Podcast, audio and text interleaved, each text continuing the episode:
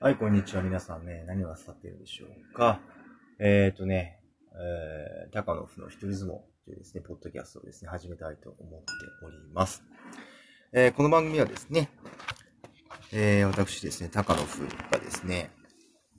今までやってきたいろんなチャレンジとか、えー、そういったことをね、あの、紹介したいというですね、あのー、まあ、ポッドキャストなんですけども、なんでそんなことを紹介したいかと。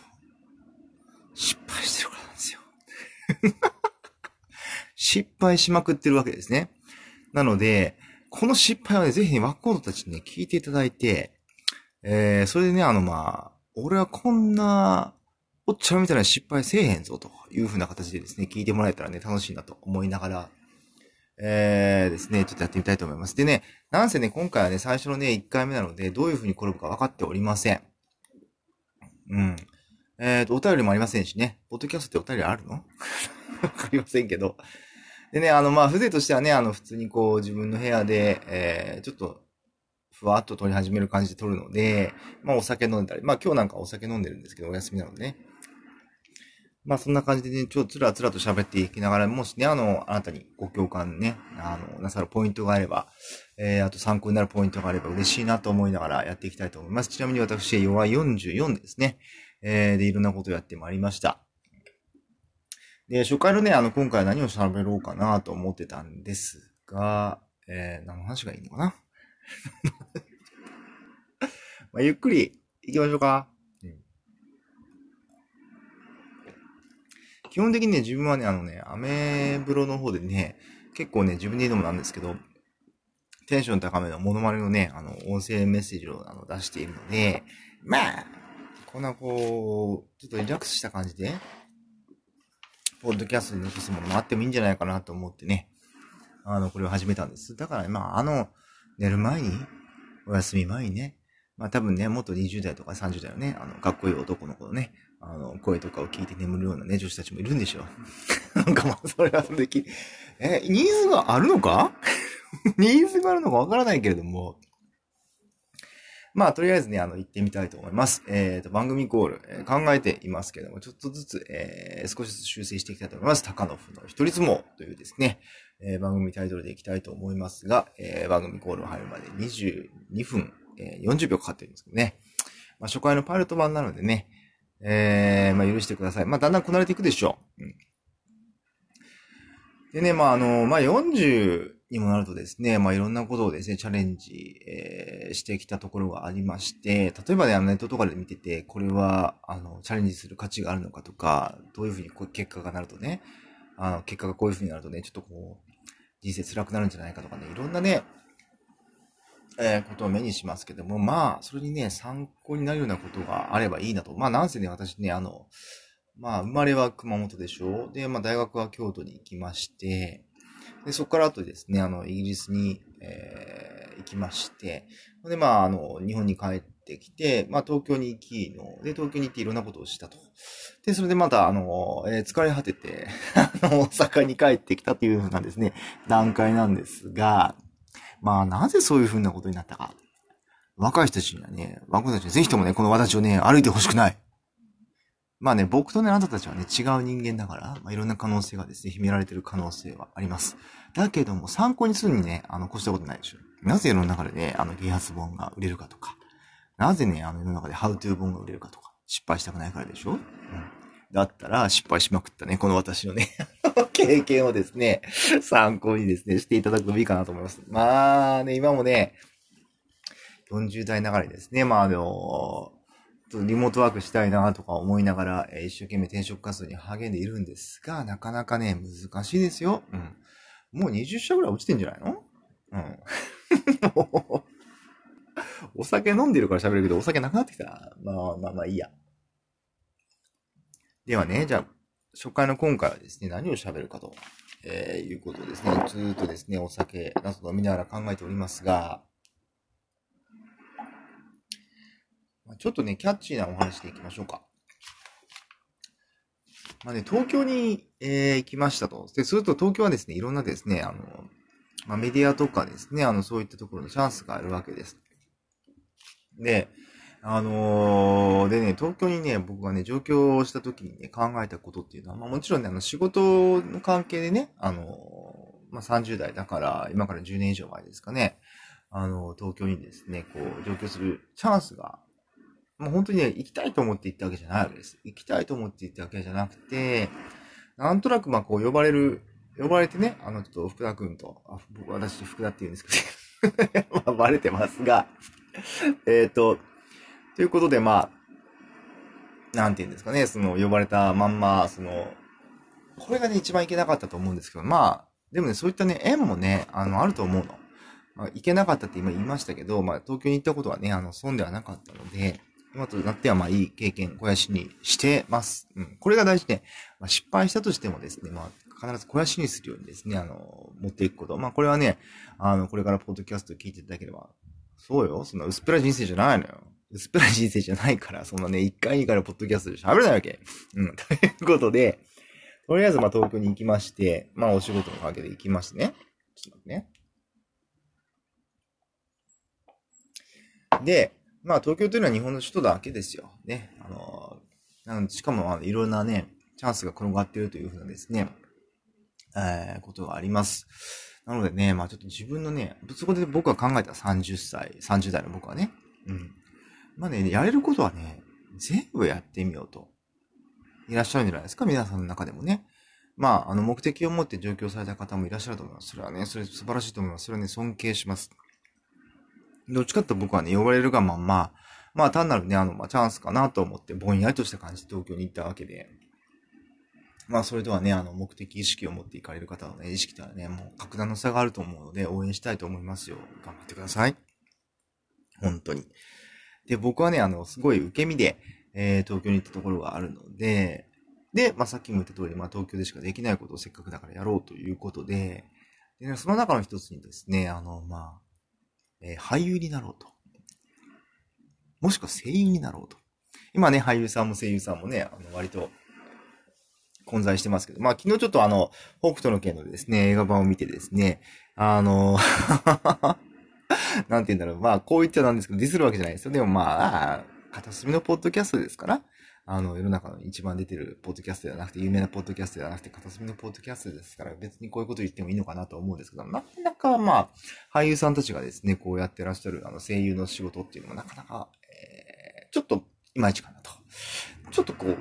ハートに刺さらないなと思うところがありまして。で、逆に言うと、こういった風な、あの、判断というか、その、まあ、批判ですよね。批判、まあ、批判する中の人にもですね、まあ、ちょっと自分のそのステータスを高めたいということでね、あの、まあ、いわゆるマウントを取るというふうなですね、感じで批判をする人たちもいると思うんですけども、まあ、私の場合はちょっと違った。まあ、こうであってほしいなっていう。で、さらに先に行って、もう自分だったらこうするのにっていうふうな発想まで浮かぶわけですね。なので自分だったらこうするのにっていう発想まで浮かぶんだったら、あの、もう一人で自分がね、ちっちゃい自分がですね、叫ぶわけです。やってみろよと。お前やれよと。ちゃんとチャレンジしてやってみろと。いうことで、えー、私ですね、まあ、あの、まずはですね、あの、大田橋だったっけ、大田橋にありますですね、アップスアカデミーというですね、あの、あの、演技の学校にですね、まあ、あの、体験入学ではあるんですけど、3ヶ月間ぐらい、えー、行ったりとか、あとはですね、渋谷にある、えー、演技学校のですね、あの、とこにか、あの、コースに通ったんです。で、大体場所のですね、アップスアカデミーさんの方はですね、なかなか、あの、年齢層としては、まあ、30代の僕も受け入れられるような、あの、年齢層だったんですけど、まあ、渋谷の方は若かったね。だからね、これはですね、最初のこの初回はね、あの、20代なろうかなって思ってる子たちで声優になりたいなとか思った、思ってる子たち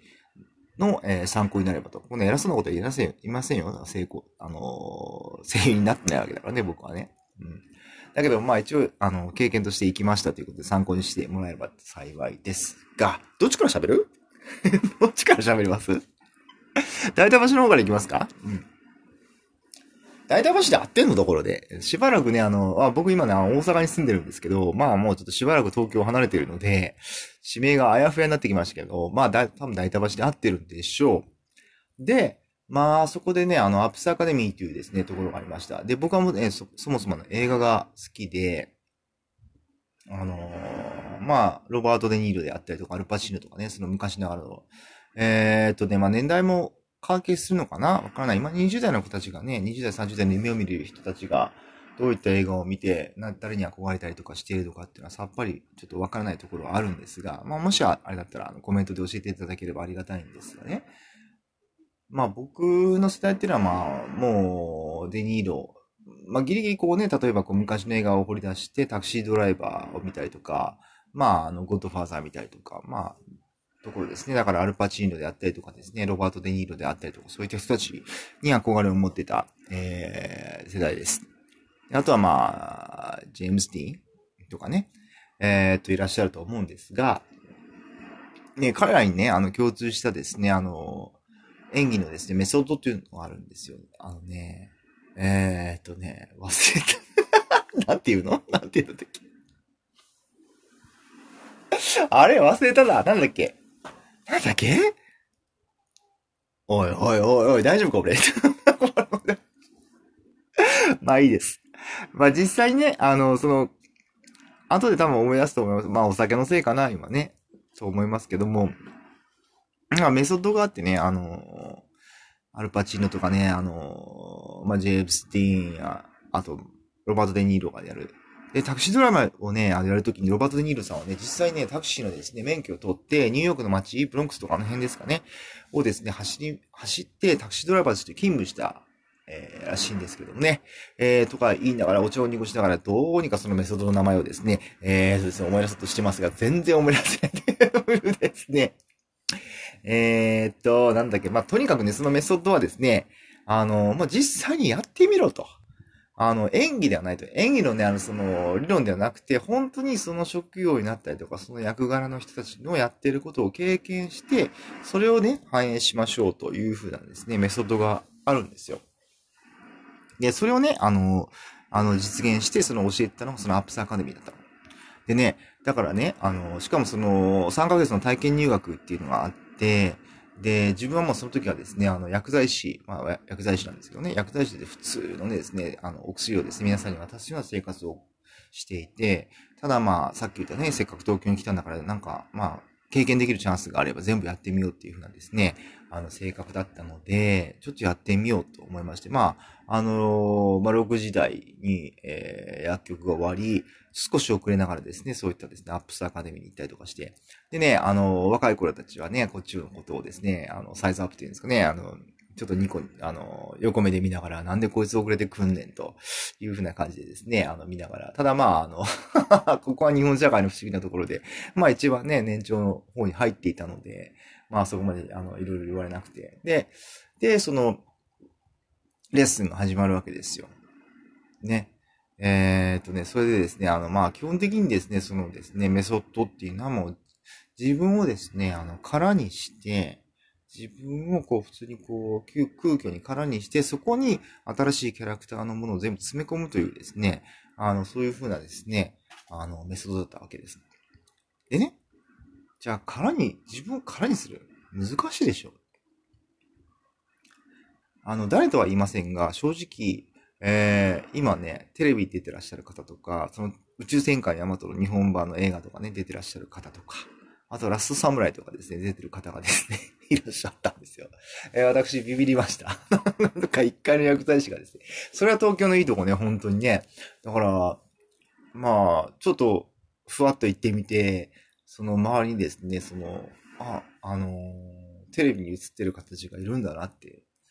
だから逆にですね、あの、こっちも身が引き締まりますよね。だからその、本当にこう、仕事、お仕事ちゃんとなさってる方たちのところに入るので、まあ、正直自分としてはね、自己啓発的にそのチャレンジだと思っていったところがあるんで、ちょっと失礼があってはならないなというふうなですね、逆な、あのー、なんですか、緊張感を持ちました。なので、まあちょっと一生懸命、一生懸命脱力するっていうんですね。まずね、そのさっき話がちょっと前後してますけど、まず自分を空っぽにしなきゃいけないんですよ。自分を空っぽにして、で、そこに新しいキャラクターの息吹をこう吸い込むっていう風なやり方なんですね。で、実際ね、何するかっていう、例えばね、あの、椅子をね、用意して、で、部屋を暗くするんです。で、椅子を用意して部屋を暗くして、そこに椅子、背もたれがある椅子にですね、完全にこうもたれかかって首とか手とかをだらーんと下に下げる。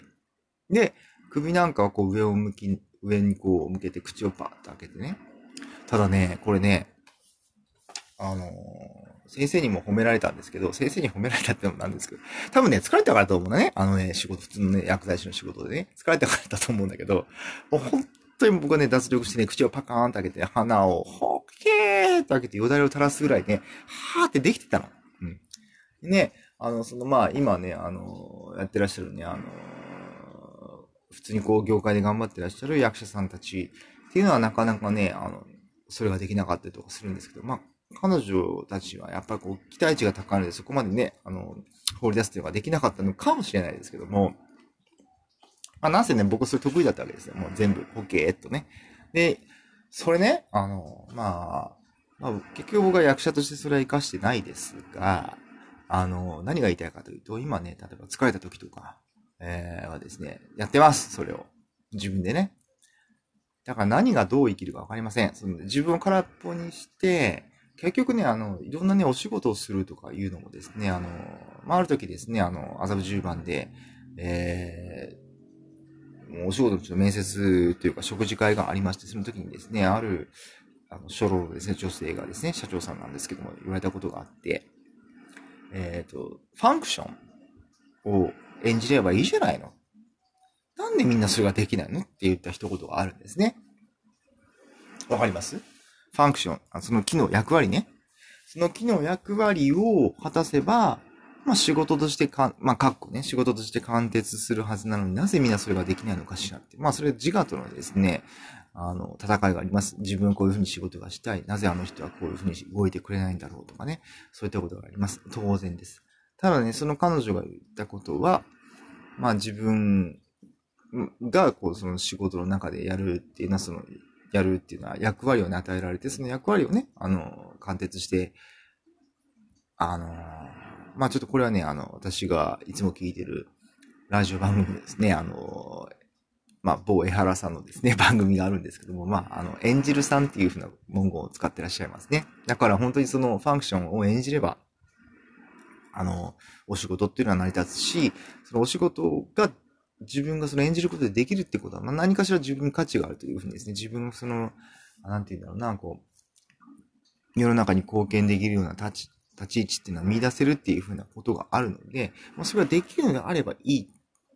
っていう風な考え方と思うんです。だから、まあね、若い時はね、あの、私が私がっていう風にですね、こう自我が強く出ることもあると思うんですけども、だんだん年取ってくるとわかるのは、まあ、まあ、世の中にですね、求められた立ち位置っていうのを演じるっていうのも大事だかな、大事なんじゃないかなというふうな、えー、思っていません。まあ、かといってね、あの、世の中がですね、こう、あの、求める立ち位置っていうのを演じたとしても、特にね、あの、その自我が崩壊するってことはないんですやっぱり自分はね、生まれた時からね、あの、結構自我っていうのはできてるもんだと思うんですよ。それをね、あの、まあ、今までのこの20年間のお仕事、まあ、ひいてはね、そのアップスアカデミーでですね、学ばせていただいた、その自分をね、結構こう空っぽにして新しいものを入れるというふうなですね、トレーニング。あのー、その時に先生はね、あの、僕に対して言ってたと思うんですけどね、あの、ここは自己啓発セミナーじゃないんだと、あの、役者のね、あの、を育成するところの、あの、育成する場所なんだというふうにですね、言ってらっしゃったと思いますけども、なんとなくね、あの、自分に、えー、抜けられてる言葉かなと思ったんですけど、でもね、自己啓発としてもですね、役者のトレ役者さんのトレーニングっていうのはいいですよ。うん。あの、まさしくこう自分を空っぽにしてね、自分にね、空っ、自分を空っぽにするっていうのはね、その瞑想的なね、意味合いもありまして、で、自分にこう向き合う時間も、あの、与えられるような気もしましたし、で、あの、静かな気持ちにもなりますし、そこで心が落ちてる時に自分を振り返って、で、お仕事をするのであれば自分はこういうふうなファンクション、役割をこうですね、あのやらなきゃいけないんだなっていうふうなですね、見返りっていうか、その、あの振り返りとかもできますし。なので、あのまあ先生がね、あの、言われたのは感情的なところもあると思うんです。あの、僕みたいなね、その、なんていうんですかね、観光客ですよね。言うなれば。観光客がね、来てね、あのその、別にね、僕はや、あの、演じることに対してですね、不真面目なわけじゃないんですよ。未だにこう、例えばこう、チャンスと時間とトレーニングとかあれば、演じてみたいなと思うことは多々あるんです。素晴らしいじゃないですか。その別の人間にね、なって、えー、人を感動させるっていう。まあ人を感動させるかどうかっていうのはその手腕によるとは思うんですが、うん。素晴らしい仕事だと思います。お仕事だと思うんですけど、まあ僕の場合はそれはね、あの、自己啓発に多分先生の目には映ってしまったし、まあ実際今ね、自己啓発の手段としてこう、使ってるところもありますので、まあそれは否定できないけれども、でもね、逆にそこはね、柔らかく捉えて、自己啓発的にね、その演技学校に、演技学校ね、多分ね、あのあれですよ、その先生たちもね、どういうふうに広めていったらいいかわからないっていうところもあるかと思うんですけど、別に自己啓発的な感じで、あの、広めていただいてもいいんじゃないかなって、僕はこの10年ずっと思ってるんですけど、なかなかね、あの、なんて言うんだろう。皆さん、えー、ちょっとハードルが高いのがいけないですね。確かにハードル高いかもしれませんね。なんせ最後はですね、あの、まあ、あの、スケッチっていうか、その台本を自分たちで作って、で、あの、ラストサムライとかに出られた、はい、俳優さんたちの前で、えー、舞台でちょっと披露するっていうところもありましたから、うん、僕はちょっと入り込みすぎて、お尻を舞台の方、舞台じゃなくてその客席の方に見せ見せてしまったなっていうのが未だに心残りですけど、まあそういったこともやらなきゃいけなかったので、まあね、あのー、今薬剤師やってますが、まあこういったことをやったことが薬剤師っていうのは少ないと思います。で、これがね、人間の幅になるとね、僕は重視しておりますが、でもね、難しいの。ここからはですね、あの、難しい話になるんですけども、幅をね、あの、持ちすぎると、まあまあいろんなことがちっちゃなことでも楽しく見えるんですけど、それがね、あのー、それを、その感覚、例えばこう、なんて言うんだろうな、空が美しい、美しいとか、夕焼けが綺麗だなとか、そういった感性を磨くことにね、そういった演技とか、その芸術の世界に、あの、ちょっと触れたことっていうの助けられるところがあると思うんですけど、ただそこをね、共有できるね、人たちがね、いなくなるんですよ。薬剤師とかね。彼らはね、その空の美しさをですね、味わえないとは言わないですけど、やっぱり違う世界に住んでる人たちでそこで一本で来てたので、非常にこう、ディスってます？僕。やめましょうか？うん。ちょっと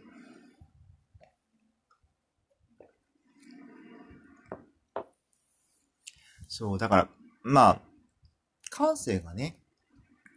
あの、こう、ちょっと広がるのは自分の中でいいところなんですけど、そこをね、シェアできる人たちがすごく少なくなる。ただね、あの、その、自分が本当にこう、本腰入れ、本腰というか、その一番こう、時間をかけて、あの、時間を費やしている場所でそういう人たちが見つからなくなり得るっていうのは正直ありますね。その全く別の演技と、演技と役学っていうのは全く別ですから、だからそこをね、あの、どう折り合いをつけるかっていうのは自分の中でまたテーマになっていくところであります。だからね、新しく自分も全く違う分野に飛び込むと、演技とか演劇とか芸術の世界と、あとはまあ、例えば IT の世界とかね、両立し得ないと思うんですよ。しかも両立し得ないと思っといた方がいいと思います。だから IT の世界でできた友達と、あの演劇系のですね、あの、友達とっていうのは全く違う。で、自分がそこの中で揺り動かされ、揺り動かされることになると思うんです。感性が。まあ、あの、喋ってる時に、IT 系の感性と、その演劇系の感性、例えばね、あの、全くこう、なんていうの、全くもう、違う感性の中で生きていくっていう風な発想になると思うんですけど、で、ここでね、葛藤が生じるんです。ただね、あのー、まあ、個人的なことを言わせてもらえれば、まあ、お仕事はお仕事ですから、ね。で、本当に自分が、例えばね、あの、今ね、えー、演劇とかと、あとは、その、薬学とか、どっちが好きなの？って聞かれた時にはですね、男性演劇の方が好きです。正直ね。だから、まあ実際に舞台に立ったとかした回数は少ないですけど、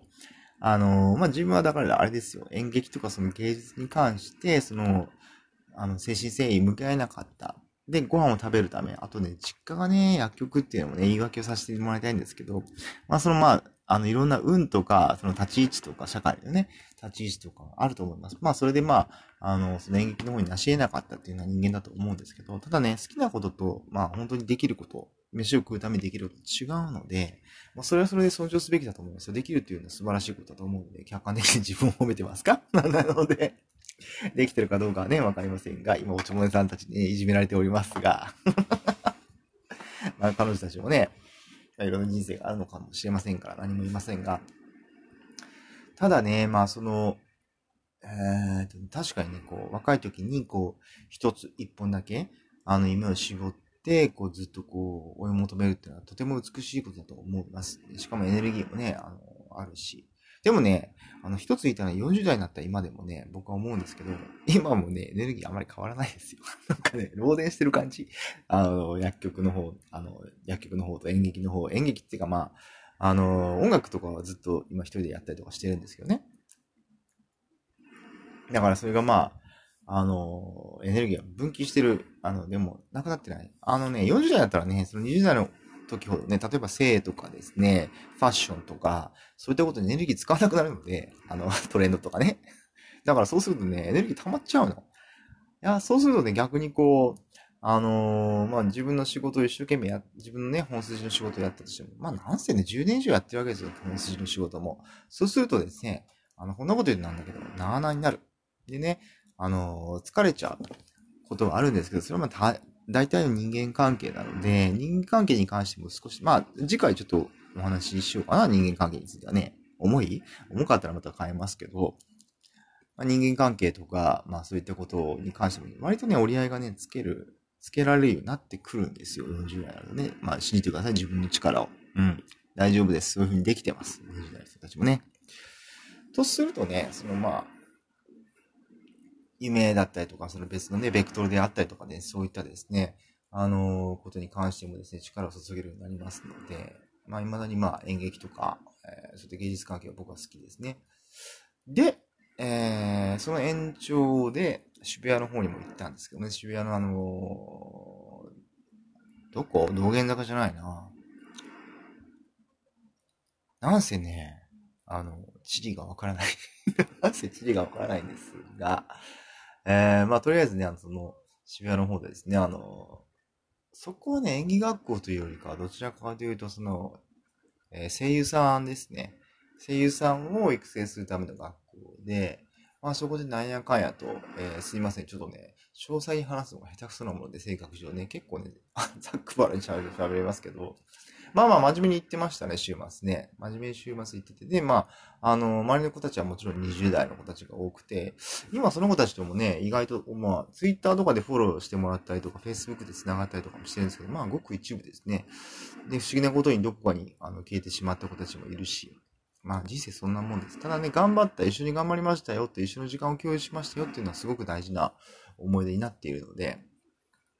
まあ、おじさんながらに、えー あの、若い子たちにね、こう、時間を共有させてもらったっていうのはすごくありがたいなと思いますね。先生が引いたもんね。あんたは私より年上なんちゃうかみたいなね。あのまあ、ギリギリ、あの、僕の方が年下だったんで、先生も教えられることができたと思うんですけど、あの、まあ、気遣ってますが、